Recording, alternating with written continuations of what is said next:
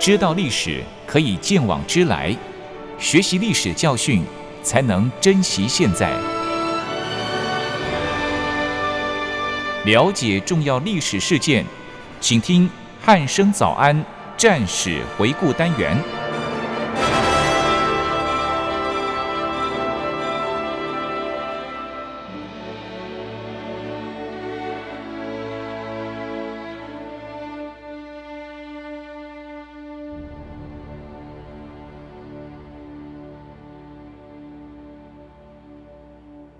汉声早安战士回顾单元，我是明耀。我们今天在节目当中为大家邀请到的是国防大学的邹从龙老师，老师您好。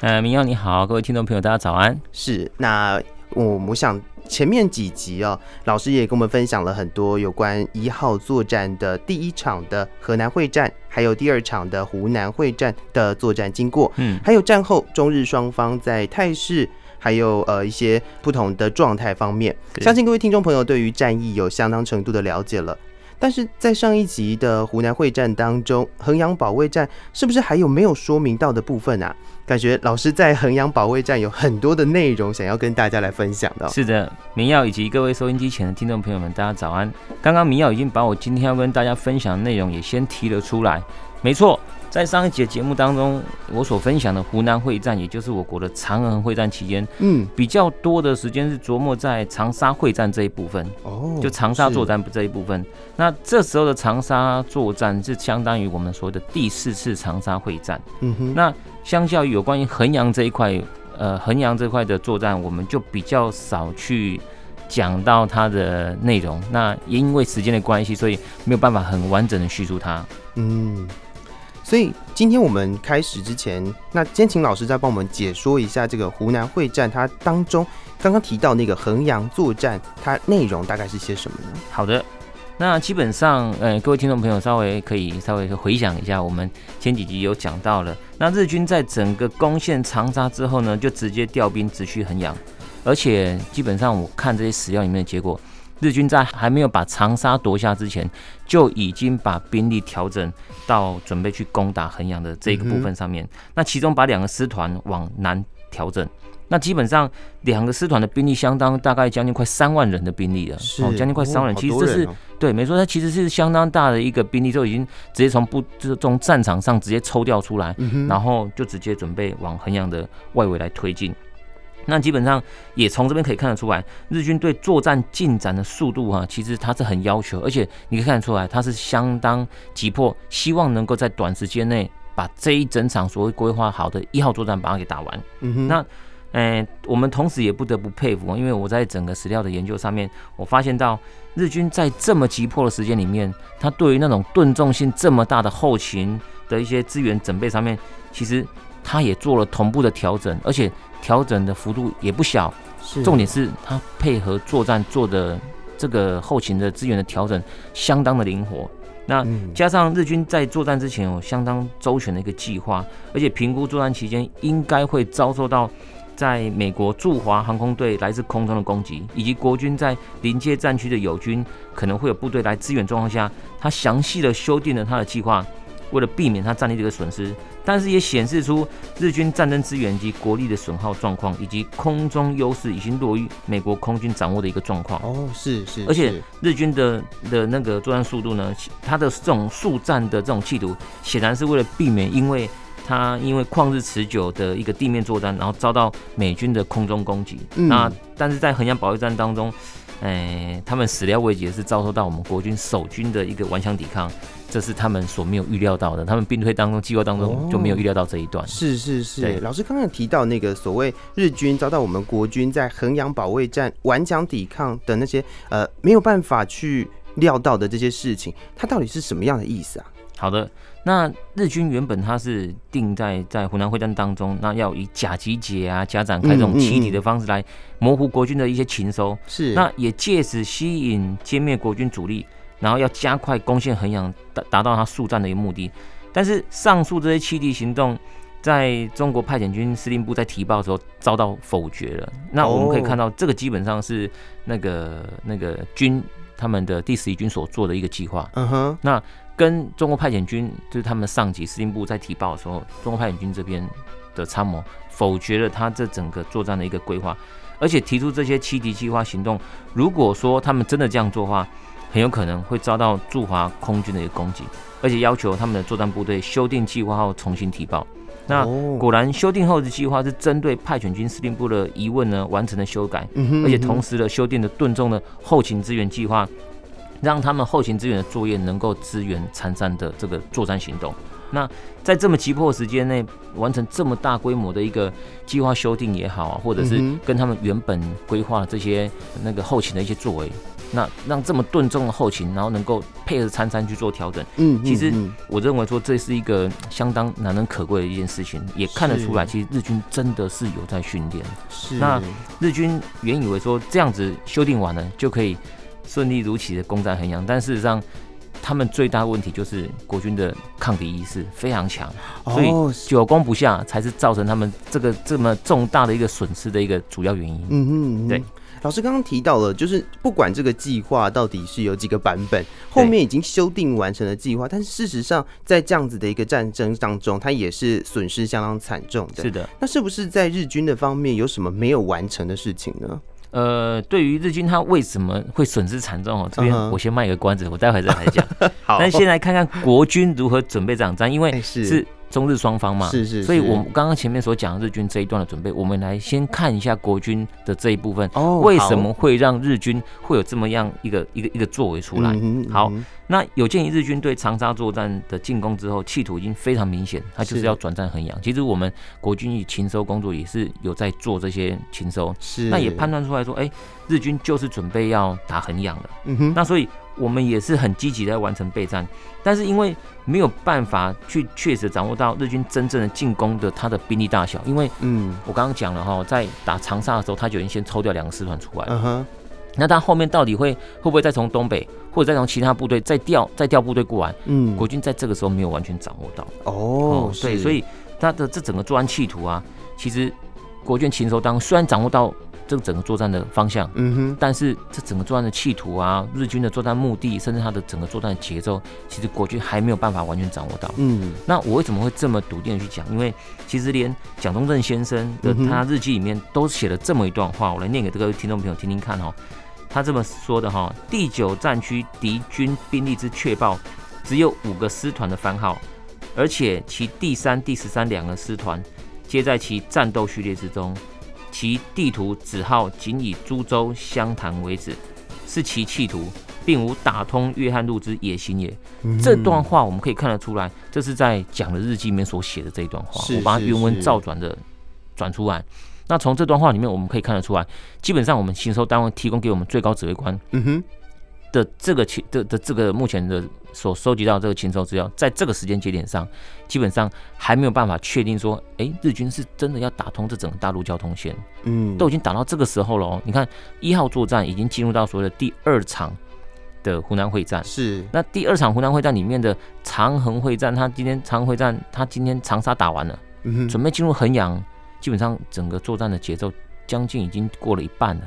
但是我们国军仍然判断说他没有要打通整个大陆交通线的这个企图性。哦，是，所以那个时候的状态就是，反正呃，已经已经进行到一半了，但是实际上我们在掌握他们资讯的部分还是有点不足的。呃，我认为是情报判断这一部分可能还有一些没办法确定说他就是要这样做。那在这个前几集当中，我有跟听众朋友们分析的，因为在这个一号作战之前，嗯哼，日军其实做法都是反转。嗯哼，就是打到他们，达到他们作战企图，或者是达到他们的作战目的之后，部队就撤走，就撤回去，又回到原本的态势。是，那甚至后来顶多只是歼灭国军一部，嗯哼，或者是嗯、呃，他只是来这边要做做一个骚扰、袭扰动作，配合他其他方面的一个作战，有这么这样一个呃武装冲突跟战术行动。是，那在这种情况之下，国军这个时候。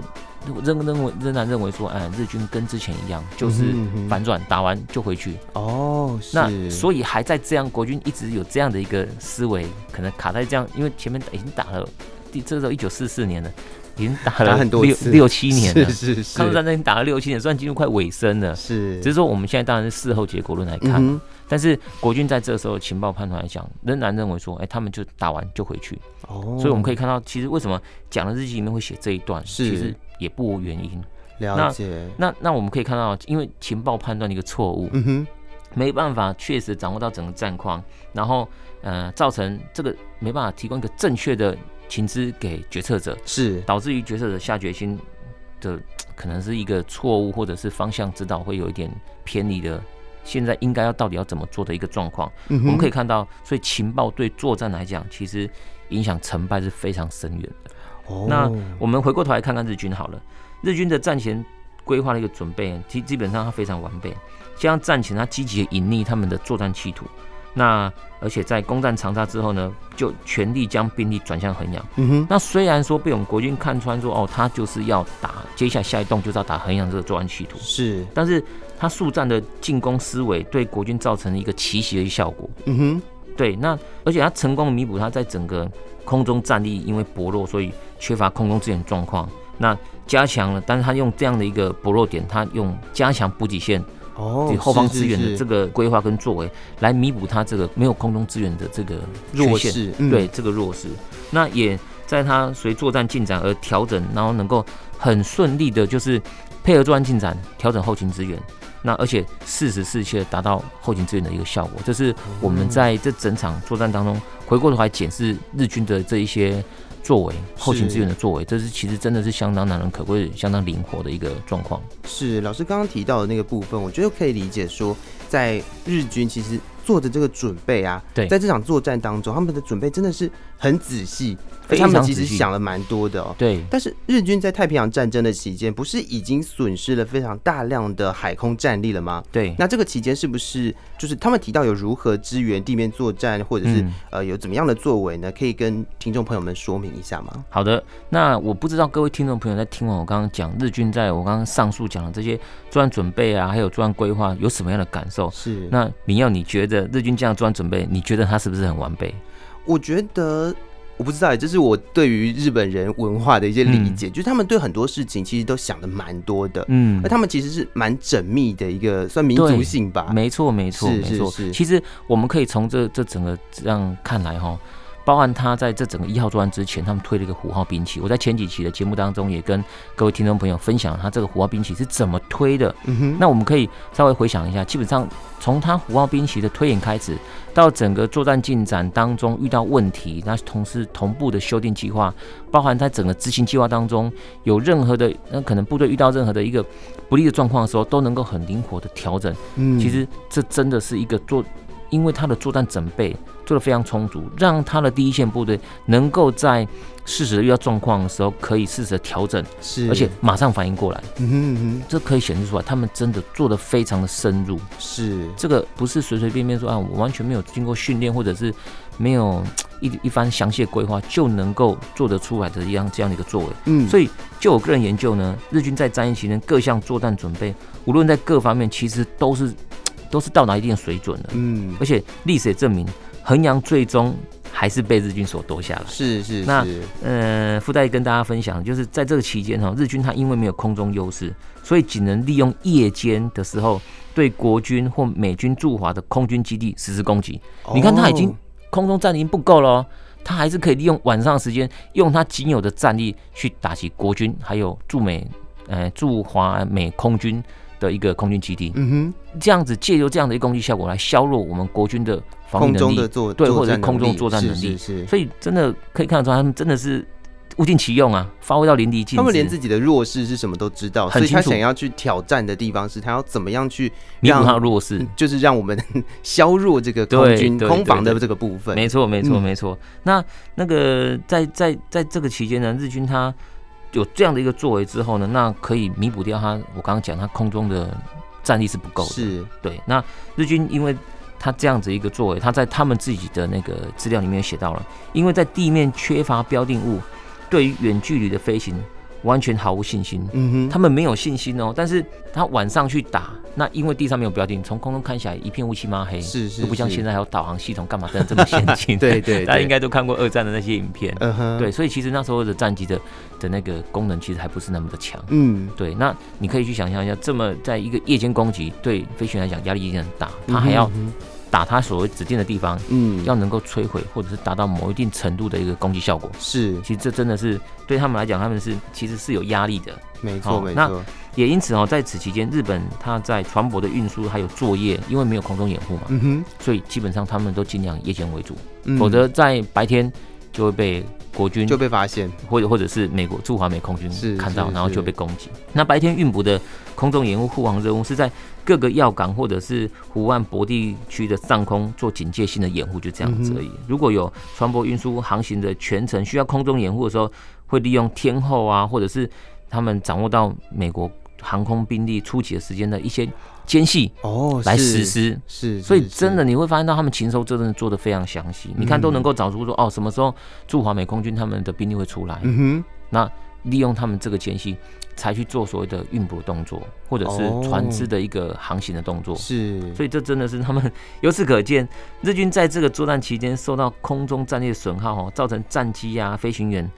他的能力不足和经验不足的情况下，进而影响他发挥他的效能。但是也发现到地面作战受到来自于空中作战的掩护，基本上很重要。是你地面作战如果没有空中掩护，基本上你要推行会有相当大的自然难度，除非你不管。嗯 反正我就打就对了，但是你就要能够承受那种那种来自于空中攻击所对你造成的一个损坏。是对。那空优的缺陷呢，除了除了直接影响它的那个任务的一个遂行之外，也因为需求关系，所以改变它整个只管作战的一个模式。这是我在这整个史料研究当中所看到的，也在这边跟听众朋友分享。哦，哎，但是啊，刚刚我们在最前面的时候，老师有提到说要跟大家卖关子这个部分，是是，是不是也应该要跟我们讲一下？好，OK，是是，拉里拉萨跟各位听众朋友们解释了这么多，那现在我要跟大家稍微分享一下哦。基本上日军在作战准备在如此周密的情况之下，攻占长沙的作战当中，即使因为天候的因素，使得第一线的兵团没有办办法获得补给，就是在打的时候，他们没有办法第一时间获得补给，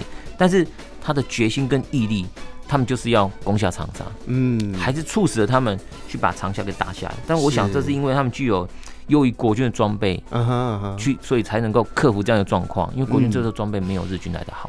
对对，没错，没错，没错。所以那卖关子的内容是最早跟大家分享，是日军进攻衡阳城的这段战史的经过呢。那以下是针对日军进攻衡阳作战经过，我先做个概述，因为我后面我会做讲的更详细。好的，基本上，呃，国军奉命保卫衡阳的是第十军，嗯，他下辖一九零师，还有战边第五十四师，还有第三师及预备师四个师。嗯，但是我们听到哇，有四个师哎，这么强大，感觉好像很多人。对，但是事实上，我们所属的兵力并不完整。这是我跟大家刚刚卖关子所要讲的。他、哦、说日军的作战准备做的这么周全，嗯哼，那国军这一段。感觉好像也是很 OK，没有问题。但是，嗯，我们最大问题在这边，哦，这就是我中间卖关子。日军的战力的确强，他的作战的准备也的确很完整。是我们国军这边更大弱点是我们根本连人都有问题。哦，那我们再来听听看哈。那我们我刚刚讲的这些单位，嗯哼，还有后调师哈，那整个兵力基本上这个后调师的话是一个团的兵力，嗯哼，但是这个一个团的兵力看是，他基本上就只有干部而已。哦，没有兵，它是一个类似我们现在的基干，是是是是是。对，那其实或者是战力不完整的部队，我我我可以这样看哦，这整个资料来显示，我整个第十师哦，它基本上大概只有七个团的兵力而已。嗯哼。那这整个七个团兵力，我刚才算了一下，基本上不到两万人。哇哦，你看哦，一个一个一个军哦，一个军的兵力，它居然不到两万。一个军正常讲下辖会有三个师，包括我刚刚讲的什么预备师干嘛这些东西的。正常来讲，一个师里面会有三个，嗯，三三个三个团，嗯哼，然后三个旅，因为三三制嘛，是是是。但是你看，你要算，这样算算一算，应该一个师这样怎么可能会不到两万人？至少七八万人应该跑不掉，但是只有两万人，真的缺很多。对，真的是缺很多。那这我在上一集当中有跟大家讲到，因为这时候我们国军还同时肩负着就是联盟作战，哦，我们必须。派遣远征军去支援滇缅战场，是是，这这是我们国军的另外一个痛啊，我认为。是，对，所以因为兵力不足的关系，防守地区就仅能以衡阳城的一个外围要点，以采要点式的方式来来守备，而且面对日军他步步为营的进攻方式啊，那基本上兵力劣势的国军在攻占被在长沙被攻占后的第五天，大概日军就已经压迫到整个衡阳城了。所以速度非常快，哦、是真的速度非常快。所以而且它形成这种一个包围态势，其实对国军是非常不利的。嗯，对。那老师刚刚提到这个日军作战的经过，感觉都蛮顺利的啊，嗯、而且加上他们战前的准备，其实非常的周全呢。是的，是的。到底是什么样的因素以及状况会导致他们遭受到大量的损伤呢？呃，基本上我们可以。从我刚刚叙述，或者是我前几集针对日军他在做作战准备当中，我们可以看到哈，日军在作战准备基本上真的是很周全，嗯、那他的装备又比国军精良。对啊，真的是这个样子，这是这真的是事实、啊。所以我觉得从战史整个看下来，一直以来就是国军当时的资源都很不足。没错，没错。对啊、其实，呃，如果说这样要回顾一下的话，大概在民国二十八年，大概一九三九年的时候，武汉会战打完，基本上。后面陆陆续续，我们国家的整个来自于外面，呃，来来来自于其他国外的，嗯哼，的一些补给线是。大概都被切断，因为整个沿海地区都被日军占领了。嗯哼，对，哦，所以那时候真的是，我觉得好刻苦，物资很缺乏，物资很缺乏，真的很缺乏，好刻苦。那那那时候好像就只就只剩下那个驼峰，嗯哼。啊，驼峰那时候还没开始，那时候还是那个什么，哦，那个那个那个滇缅公路，然后后来滇缅公路也被也被切断了，嗯嗯，所以就只剩驼峰航线，嗯，那在这个时候，因为联盟作战还刚开始而已，驼峰航线也才刚开始而已，哦，所以在此之前，真的我讲实在话，国军真的都是自食其力，我们中国人真的就是自己靠自己 在打这场仗。而且而且，这这场仗你看到，民国二十六，以以我们自己的史料上来看，民国二十六年七月七号卢沟桥事件发生，就开始我们整个抗战。嗯，那民国二十六年大概也是西元一九三七年而已的时间。是，对，一九三七年的卢沟桥事变发生之后，我们才抗日。嗯哼，那那时候七月七号，那我们在看到欧洲战场，他到一九四零年才开始。一九四零年的九月一号，希特勒才攻打波兰，德国。才开始整个欧洲战场，二战开始整个欧洲欧洲战场。那你看，从一九二一九三七年到一九四零年，嗯哼，整整有大概三年多的时间，都是我们自己中国在面对日军日日本这样的一个，应该就是当时对于内忧跟外患，其实都是一直不停的在消耗我们的那个能量，国力跟整个那个。那其实打到这个时候，这这这整个国军都已经打到这个时候快尾声了，抗日都可以打到快尾声了，其实。我在后面在这几集再跟大家分享，这这个医药作战第三场桂柳会战，那真的又是另外一段话了。哦，那那我们留到后面讲。对，我们后面再讲这一段，还 是先拉回来这边讲哈。那基本上，呃，我们可以看到他这么做了这么周全准备，然后再加上武器这么的精良，然后虽然说他空中资源是有限的。但是还是可以支援他整个攻势作战的一个一个一个一个速度，嗯，加上国军人力不足的情况之下，确实可以达到其速战的效果。因为我们人不够嘛，他们打我们战损没办法补，是。那人已经不够了，打了又有战损，又又又又又没办法补，嗯，所以这状况只是雪上加霜而已。哦，而日本它中国派遣军基本上是以第十一军为主力来进攻衡阳，是。那。第十一军基本上是横山勇是日军将领中作战指挥能力相当出名的，而且非常细腻，讲难点是非常狡猾。对，那第四次长沙会战就是横山勇来领军，那击败了薛岳将军的第三次的他他那个三次打退日军的一个天突战法。是，那加上聚集了超过三十五万日军进袭衡阳，所以基本上衡阳保卫战的一个国军守军在第十军奉命奉我们中央命令来。奋力抗敌的情况之下，那还是付出相当大的代价。嗯，我们整个衡阳保卫战打得真的非常的艰辛，守了四十七天之久。这我在后面会跟再跟大家做分享。也因为这个样子，所以这场这么艰辛的衡阳保卫战，不仅仅打出了一个名号，也、嗯、也也让我们国军的这场战史享誉中外。哦，对，是。那这个也是一个我觉得相当重要的一个部分呢，因为我自己。本身其实对战史没有很多的研究，但是前面 就是在前几年，其实也有碰到一些老师们在谈战史的部分。我觉得很多时候我们都可以感受得到，就是我们在应该是说当时的国军在每一次的作战当中，其实都很认真在，应该是说很认真在回应。因为我们不是，我们一直都不是那个主动攻击的人。我，我们没办法，很少能够采取主动。对对对对。对。但是我觉得很多时候，我们在这整个资源啦，或者是说呃能量非常不对等的状况之下哦，一直都用算我们讲现在来讲，就是用这种精神战力的那种方式，嗯、真的在在维持这个战场的状况，对 对，在维持整个战线跟战况，真的是非常非常的艰辛、喔。是的，是的。嗯、那老师刚刚的说明，其实我们也觉得国军当时的战力，其实